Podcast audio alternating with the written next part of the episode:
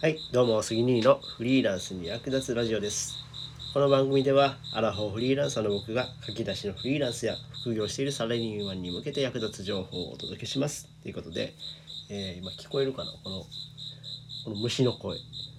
秋っぽいスズムシの声が聞こえますね。かね？はい。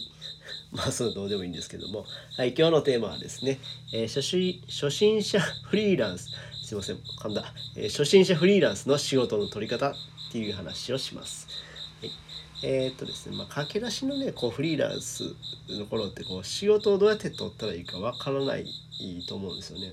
うん、僕は分からなかったです。最初は本当にね、稼げなくて、まず仕事をどうやって取ったらいいか分からない。えーまあ僕はもっと工場勤務なので、そういう営業とか、そういう仕事もしたことなかったんですよね。うん。だから仕事の取り方って分からなかったんですよ。で、そのために、こう、まあ、駆け出しのフリーランスがどうやって仕事を取るかっていう方法について、まあ3つやり方があるんで、この3つを覚えてください。はい。えーまず1つ目、フリーランスとしての実績を作る。はい。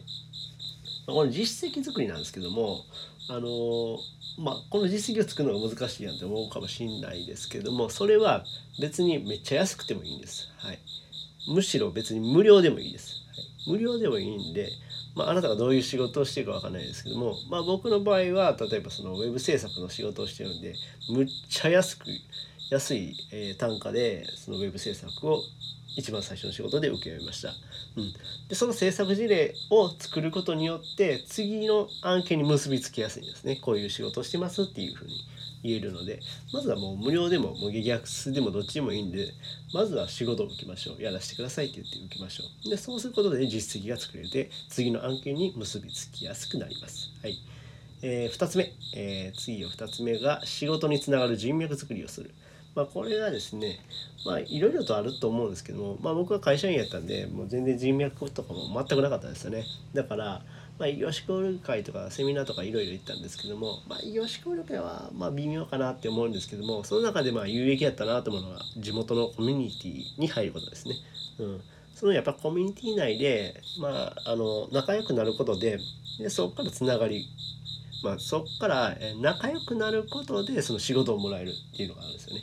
仕事ありきじゃなくてまず仲良くなる。うん、仲良くなってからじゃああの次に仕事頼むわみたいな感じで言われるようになった。これがかなりでかかったですね。